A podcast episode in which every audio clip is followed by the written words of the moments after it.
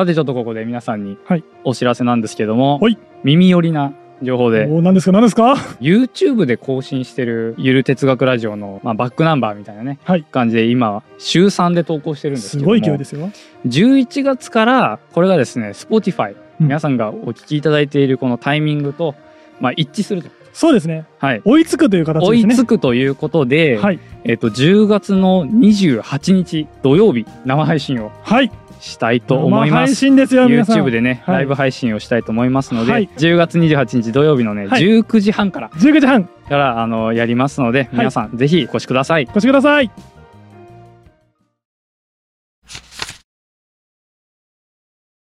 吉信は、はい。カレーが食べたいなと思って、うん。カレーを食べに行きました。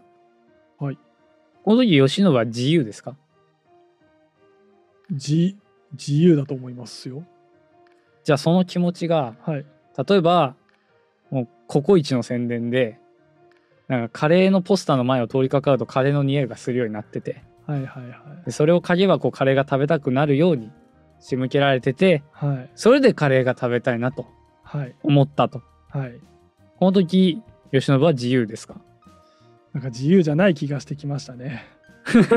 あの以前やった公衆衛生倫理学をなんかポロッと思い出しましたね。はいはい。自由にやってると見せかけてうん。実は促されてるうんうん。コンビニの並べとここに並べとは書いてないのに足跡マークがあるだけで並んでしまう。うん。なんかあれを思い出してましてちょっと自由じゃないかなって思い始めました。スピノザはねはい。いやそれでも自由ですよって言うんですよ。ああスピノザそれ自由派なんだ。それはそれも自由なんだ派なんだ、ただは自由意志で行ったのではないっていうふうに言うんですね。あ、今僕すみません。自由意志みたいな意味でうん。自由って言ってましたけど、自由と自由意志は違うものだってことなんです、ね、そういうことなんですよ。は そうため息で「はーん」っていくの自由ってね難しいんだよね。あ、そうだね。今自由ってねって言い方も完全に浪人会思い出してた。自由ってやっぱ不自なんだっけ、うん。不安なんだよねって言ってたあー。時をなぜか今思い出してました。自由ってね複雑、ね複雑だね。難しいね。うん、浪人時代をね体感してる僕らからすると分かりますもんね、うん。自由だったもんなあの時は。浪人時代と大学生時代はどっちが自由だった？見る尺度によるとしか言いようがないな。どっちもまあある意味自由ではあった。例えば浪人時代はさ、はい。もう自分で勉強する内容とか時間とかも決められてそうだったね。拓郎でしたからね僕もううん。一日のスケジュールが全部自由だった。自分で決めれたね。大学生時代はさ、うん、その時間は決まってたし、うん、これを勉強しろ、うん。この本を読め。うん、みたいな風にも言われてたし確かに。サークルとかに入っていればこの何月あの何日は何曜日うん何時からはもう絶対ここにいなきゃいけないみたいなね、のもあっただろうし。確かにね。でもまあ。浪人時代はさそのうん大学に合格しなきゃいけないみたいな。うんそうだね。そういう目的からは自由じゃなかった。じゃなかったね。そこから解放されて自由になって大学生になって。うん、じゃあ大学生の方が自由だったか。うん、結構ね難しいね、見方によってさうん、違うじゃないそうだね。大学生の頃の方が確かに時間的には縛られてたし結構いつも急いでうん。慌ててバイト先とかが授業とか行ってた印象あるんだけど、うん。なんかあの時が一番自由を行使できてた感はあるんだよね、なんか。か なんなんでなぜか。はいはい。そうっすよね。うんなんだろうな。大学生の時の方が時間の縛りとかうん。はあったはずなのうに、ん。なんか知らないけど、まあ、僕たちはね浪人してるから、うん。浪人時代よりも自由だったような気が気がする。これをねスピノザはね解決してくれるんですよ。なぜそれををそう尺度とかの問題じゃなくて、はい。なぜそういうふうに感じるのかはい。っていうのをねスピノザは明らかにしてくれます。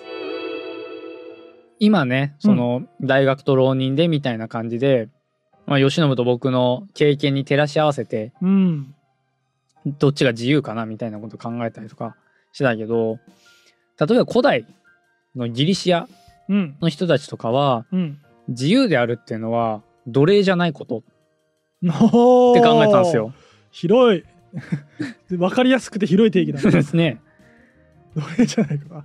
誰の所有物でもないってことってことか。うん。とも言えるし、あ例えばその、今僕たちがその浪人と大学生時代どっちが自由かみたいなのをやった時も、結構やってたのは、何らかの制限うん。を受けてない状態のことを自由うん。って捉えがちですよね。うん。そうまさにそれで言ったね、うん。うん。奴隷とかはもう本当にどこで何をするにも自由じゃない。制限を受けて。ますね。はい、でもそれに比べて奴隷じゃない人たちはう、ん。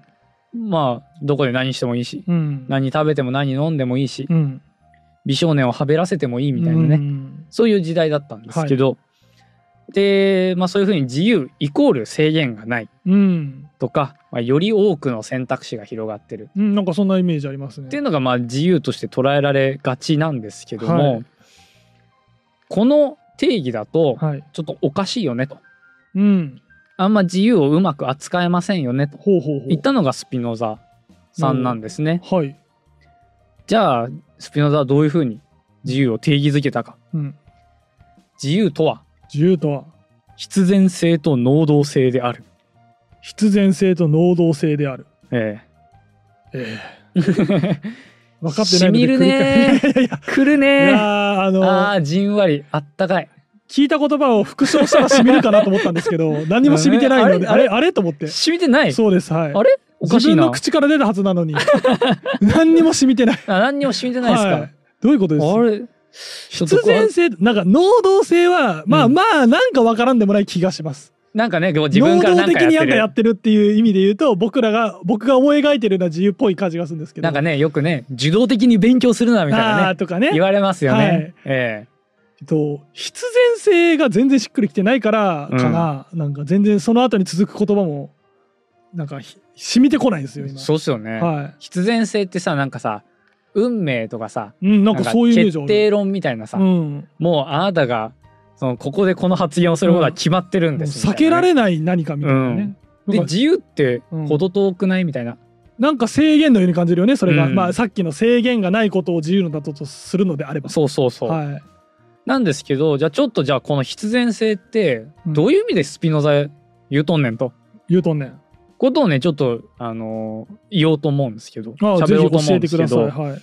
これねあの結構うん納得できると思いますよ、はい、例えばさうん、僕結構新幹線乗るんですけどああ仕事からね。そう、ん。いろいろね出張に行くんですけどね、うん。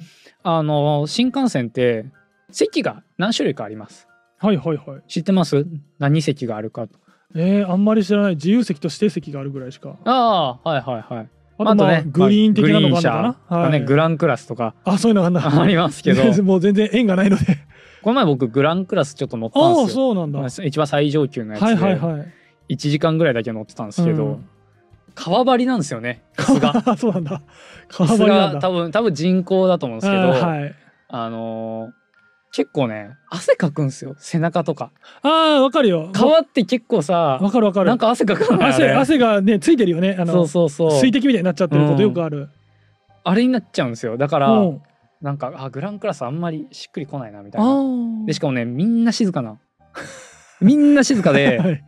あの僕お弁当食べてなかったんで、はい。あのあじゃあグランクラスで食べるかと思ってるんだけおどパリパリパリパリみたいえなー。お弁当の蓋を外す音もちょっと気まずいし、えー、そんな感じなんだ。なんかすげえリクライニングついてるんですけど ウィーンっていう音もなんかノイズに感じちゃう。うそんなに静かなんだ。なんかねもう宮殿みたいな感じだった、えー、まあでもいいね。まあいいなっていうかうん。憧れますね、僕みたいな人間には、だからそれが例えば家族みんなでグランクラスとかだったら、うん、すごいなんかうわーって感じだけど、そうだね、うん、なんかねあごめんなさい。うるさくしてごめんなさいみたいな感じで。ちょっと僕は居心地が悪かったです、はいはいはいはい。グリーン車は結構好きなんですけどね、うん。僕はあの3時間以上のう移動だったらグリーン車を使うっていう風なマイルールを、マイルールからですはい、ね決めてるんで大いね。結構グリーン車に乗るんですけど、はい。まあ、その指定席と自由席っはい。てありますよね。あります。これ料金は指定席の方が高いです。うんそりゃそうだ。なんで？なんで？えー、今すごいチコちゃゃんみたいな聞き方になりましたよね。ねチコちゃん新幹線で移動する素敵な大人って誰？みたいな。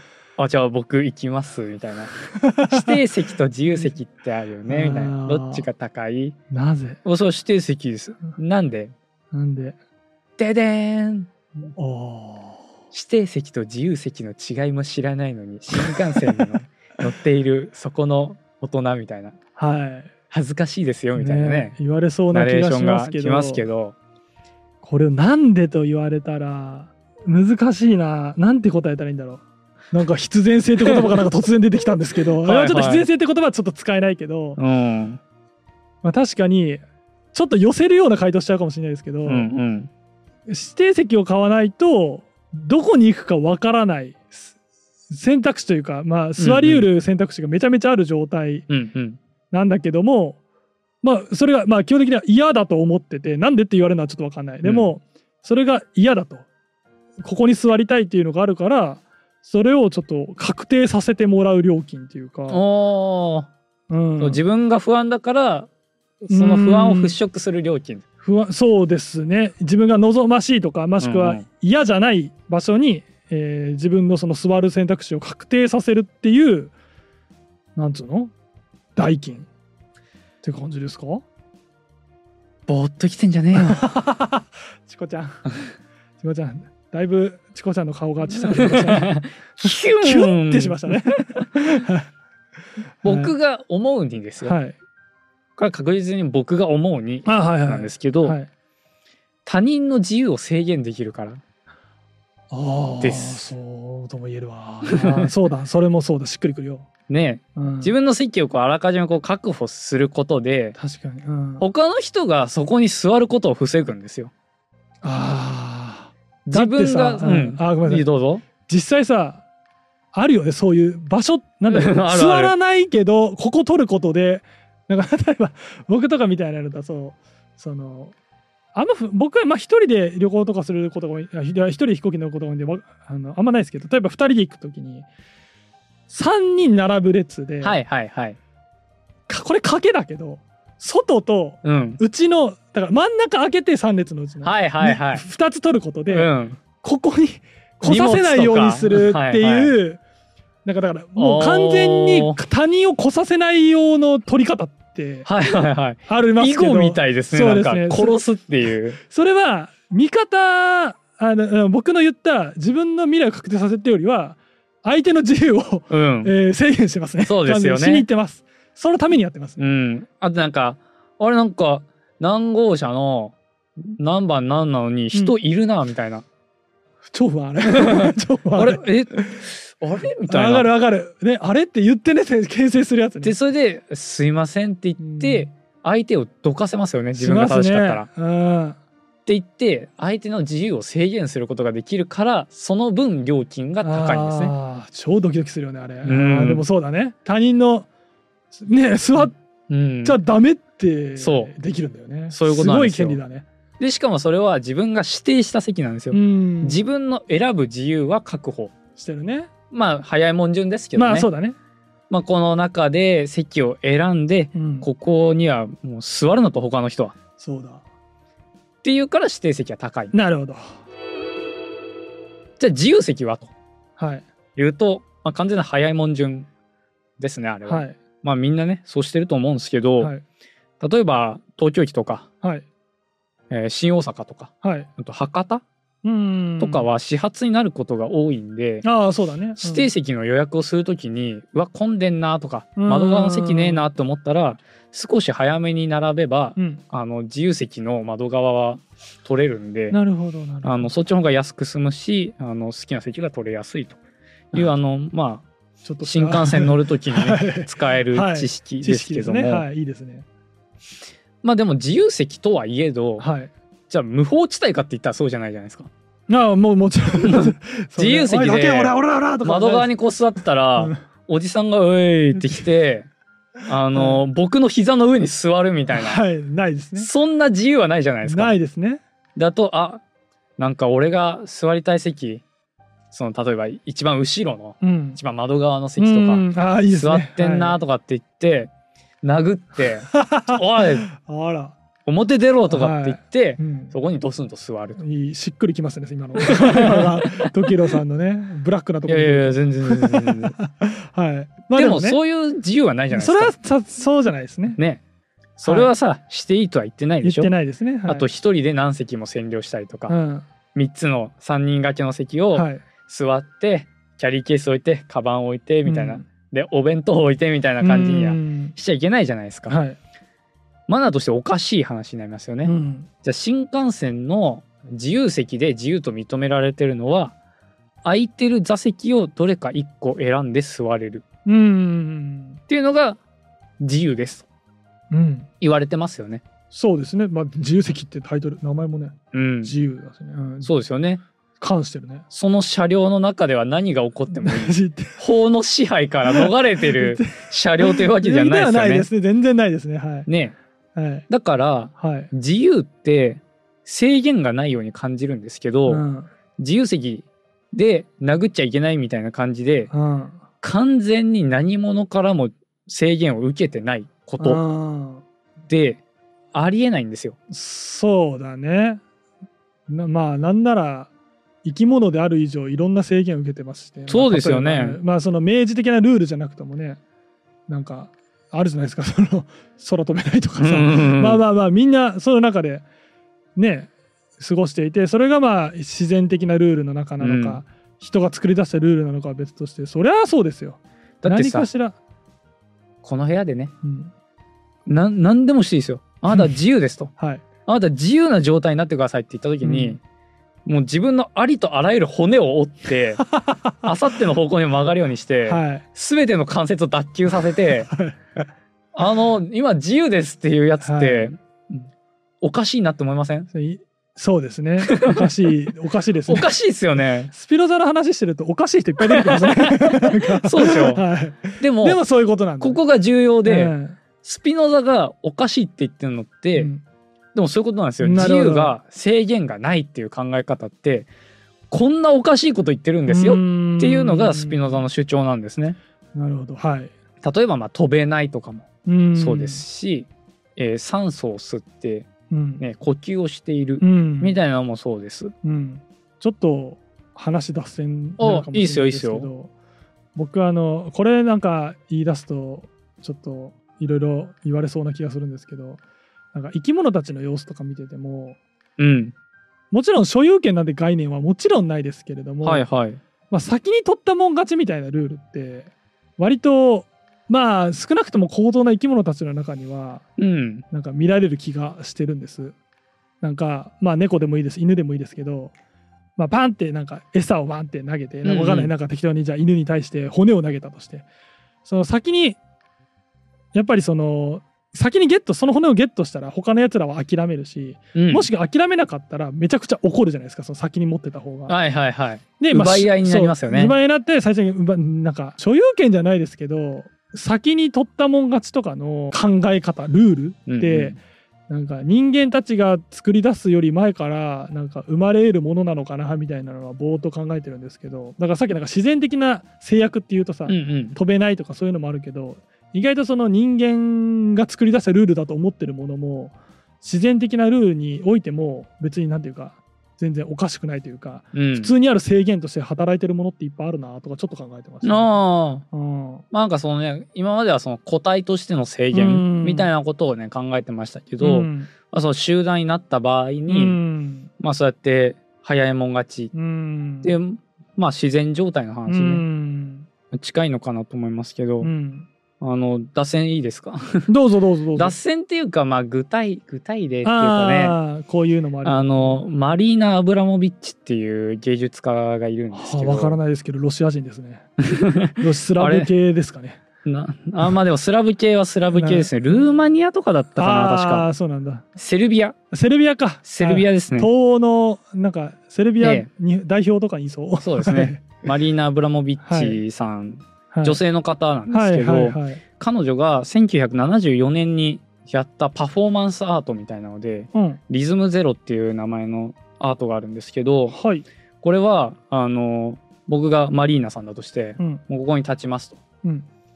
で何してもいいですと。うん。ここから数時間の間は。私に対してってこと？はい。おおはい。もう私はもう物ですと。ほで、目の前になんかいろんなハサミとか、なんかバラとか拳銃とかがうん。いろいろ置いてあって、何してもいいです。はい。っていうのをね、えっとね、8時間ぐらいやってたのかな。なんか美術を解説するアートペディアというね、うん。ところのサイトからの、まあ、引用なんですけど、はい。テーブルの上には大小の鎖、ベルト、鞭、うん。畑、ろうそく、拳銃、うん。72個の様々なオブジェが用意され、うん。鑑賞者うんはそれらから好きなオブジェを手にして、えーアブラモビッチの身体の上でそれを自由に使うよう指示された。このアクションは6時間続き、うん。えー彼女は観客によって上半身が脱がされ、うん。手には写真を握らされ、えー、乳房にバラの花びらが貼られ、うん。顔、腹には赤い色で文字が書かれた。うんで、その6時間の後、うん。ホテルに帰った彼女の髪の一部は恐怖で白髪、白髪になったと。いうふうに言われていると。あまあでもよかった。なんか殺されたとかじゃなくてよかった。拳銃とか言ってたからさ。ねえ、さすがにね。さすがにまあそれはさすがになかったか。らこれって、なんかその、えっと、物体に対してどれだけ人間が暴力的なことができるかっていうことを問いかけたものでもあるし、うん。その芸術作品と観客との間うん。のなんかその限界のところににあの近づいたものなんですけど、これって結構何してもいいっていう結構自由に近い、今までのその制限がないいっていう意味での自由に近い芸術、なん。なんじゃないかなと。ね。はい。まあ思ったんですけどまあでもそれでもさすがに殺す人はいなかった、まあおそらくですけど彼女はもうあの名のある芸術家なんで、うん。拳銃とか持ち出す観客がいたら警備員が止めてたと思うんですけどね。まあそうだね。多分そういうのもあったと思うんですけど、まあだから自由を制限がないっていう風にねうん。あのーやるとこのマリーナさんの芸術うん。みたいな感じで何をしてもいいみたいな、あー混沌なカオスな状態を自由じゃんって。そうそうそう言ってる。言うか？ということですよね、そういうことなんですよ。ってことだよな、うん、そうじゃないでしょと。うん、人間には人間のね関節の可動域とか 食べるものがあるし。そりゃそうだな。そうだから制限がないっていう定義っておかしいんですよ。はいはいはいはい。制限ってあるでしょって。うん。スピノザの言ってた必然性っていうのは、まあ、まさにこういう意味うんなんですね、あらかじめ生物として与えられた限界。あそういう意味、のこと。うんそれは腕の可動域とか骨の動く方向とかうん。生きていく場所うん。もそうなんです。うん。で、あのー例えばさ、まあ、夏休みの絵日記でうん。ハワイに行きましたと。はい。海に行きましたと。はい。で自由に遊んでていいよって言われたんで、うん。えー5時間ずっと潜ったままでした。うん。楽しかったですみたいな。超人かって思いますよね。ね。超人ですね。ね人間とは思えないじゃないですか。う人間じゃないっていうのは確実ですねこれは。うん。うん。それはさあの、はい。い、や自由に遊んでていいよとは言ったけど、はい。その5時間潜ってんのは違うじゃんそれは違う違うじゃんっていうか、違うじゃんっていうかね。けどはい、これがもし普通の子供じゃなくて、うん、水を操るスーパーヒーローあの特性を持った子供だとしたらああそれは確かに、それが必然なんですよ。うん、別にはい必然ですなだからまあ人間だからこうしなきゃいけないみたいな必然性じゃなくて、うん。各々それぞれが持った必然性というのがあると、それを100%快適に叶えられる環境が自由じゃないですか、あーなるほど、うん、あー難しいね。確かに。今僕の理解でさ必然性ってじゃあなんか制限がある中でって言おうとしたんだけど制限ってしちゃうとあれだね。なんかあの人間である以上持ってる制限とか、それも制限だけどそうじゃない制限もあるじゃん社会的な制限とか、うんうん。不当な制限とかなんかそれも含んじゃうから制限って一言で言っちゃうと、まあ、必然性みたいな言葉になるのかって今ちょっと一人で納得してました。逃れられない制限の中でのっうん。て感じかな、うん。だからその状態が自然でしょっていう言えるような、うん、状態における、まあ、制限うん。の中で能動的にうん。動けること動くことうん。が自由。そああなるほど、うまあ今のねあの解釈はね、うん、まあ割と合ってるんですけど、はい。問題になるのは、はい。じゃあ何が自分の必然性なのってういう、ん分からん。ね。分からん。わかんないでしょ？特に知能的なとことかは全く分からん。わかんないでしょ、うん。それはね。うん。スピノザなんて言うと思います？じゃあ自分の必然性って何ですか？みたいな。はい。誰が教えてくれるんですか？みたいな、うんスピノザに問いかけましょう。よはい。スピノザさん。はい。あの必然性っていあなた言いますけど、はい。あすごいスピノザになりきってる、はい。じゃあ何が自分の必然性なんですか？それはあなたの心に聞いてください。ってあでも逃げる。でしょうね僕は。ずるい人間ですね。まああなたは。こんなインスタントスピノザじゃ この程度ですよ。インスタントスピノザでなんかすごいこと言えたら。うん。僕はもうスピノザ超えてんじゃないですかもう。あそうだね。深いこ考えもなしにできたらね。でもまあでもうん。えー、なんかもう今もう2択しかなくて、うん。神的なものを出してくるか、はいはい。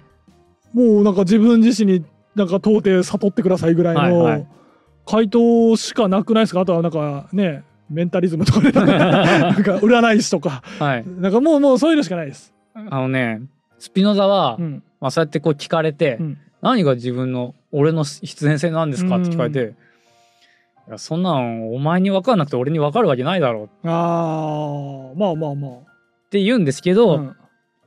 いろいろ試してみるしかないんだよ例えばもしかしたら自分は 海に5時間潜れるかもしれないそうだね。しそっちの方が快適かもしれない、はいまあ、これは極端な例ですけど、はい例えばあの最近のなんだろう性的少数者の例とかもあると思うんですけど、はい自分はなんか男として生まれて、うんなんだけどいろいろ試してみたらうん。なんかあの女の子たちと喋る方がうまくいくぞみたいあなーとかね。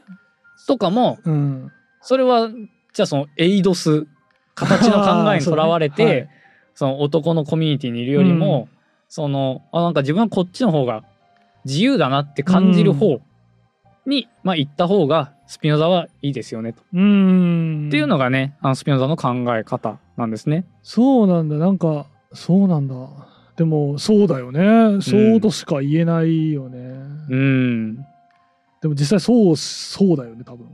でねうん、これはちょっと僕は分かんないんですけど、うん、多分そうやって進化って進んでったんじゃないかなみたいな。ほう各々の答えがはい。自由なように暮らしてったら、うん、それが自由だと思う答えが増えたから結果的に進化になったみたいな。なんかそういう感じなんじゃないんですかね。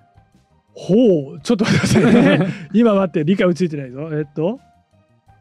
例えばさ今までのさ、あれだとさ目的があって種はこういうために進化した。っみたいなねそういう説明をする人もいますね、はい。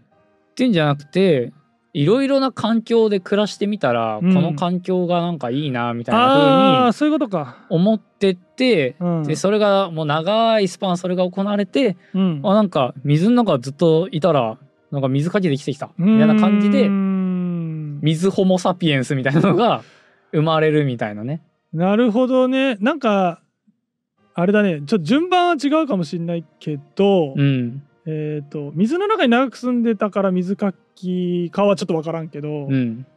たまたま水かきのようなものがついてるうんうん。人間が普通に生まれて、でもその人は多分陸上で生活してたらいろいろ試したんだけどすげえ水かき邪魔なんだよ多分。うん箸持てねえんだよな。橋持てねえしなとかね、うん。そのなんか握手するだけでここがなんか引っ張られて痛いとかね、ははは痛いとかね。ね、あるなと思ってていろいろ試した結構あれなんか水に入ったら なんか結構便利だなん。これ。めっちゃ早く泳げてでなんか一緒に魚取りしてた俺の水かきないやつらはなんかさっさとサメに食われて死んだけど、うん。俺なんか逃げ切れるな みたいな。でそれがたまたま次の世代に受け継がれてたらとかなんかそういう話かもしれないですね、うん確かに確かに。そうそうそう。試した結果かもしれないですね。そういうことなんですよ、うん。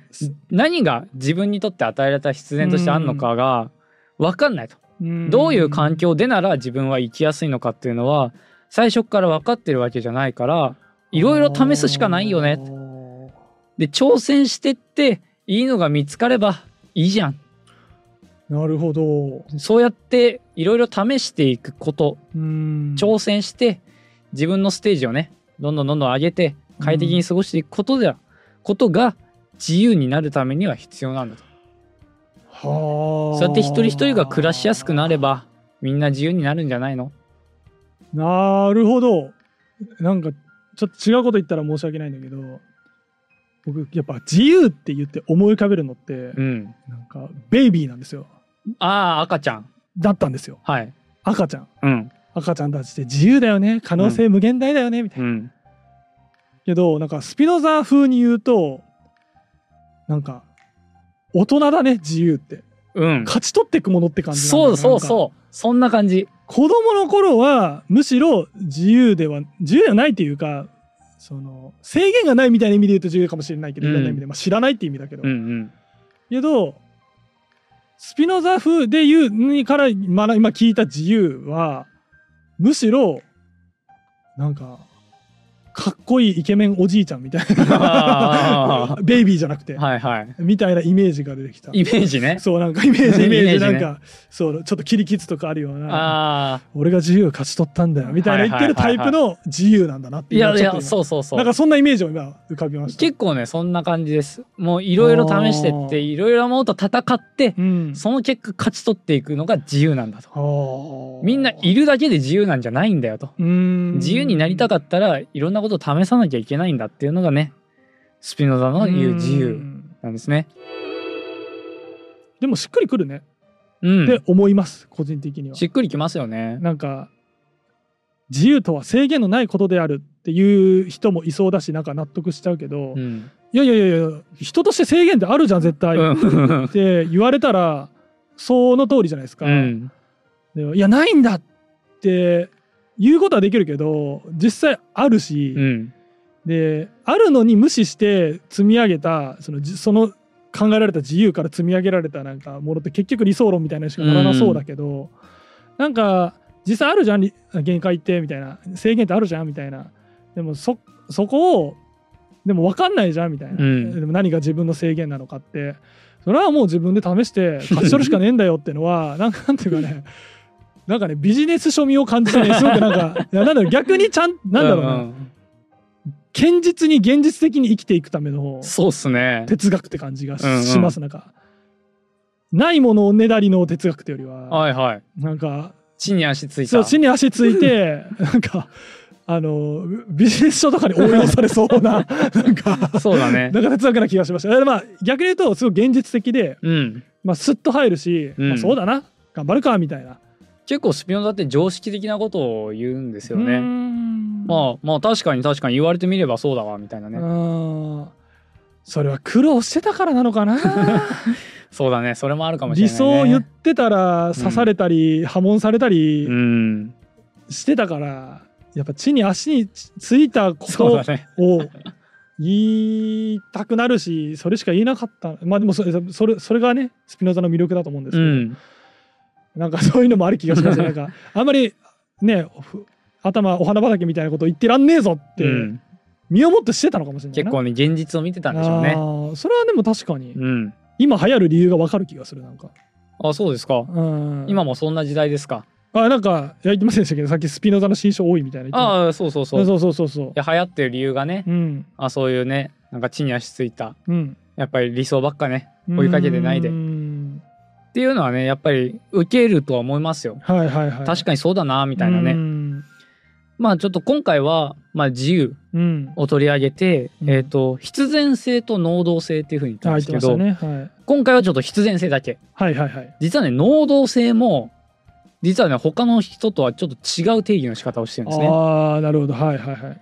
というのを能動性とまあ受動性うん考え方があーまあそうね。あの他の哲学者っていうかまあ一般のうん。考え方とは違いますよと。うん。ね、自由の考え方もちょっと違うしうん。神の考え方もちょっと違うしはいはいはい。能動性と受動性も違うんですよというねうん。もう最後能動受動のことを、えっと、さらば青春の光のコント。からですねちょっと説明をしたいと思います。それをちょっと次回チャレンジンお話ししたいと思いますのではい。ちょっと楽しみにお待ちください。はい。ということで今回はこれで終わりにしたいと思います。ありがとうございました。ありが。とうございました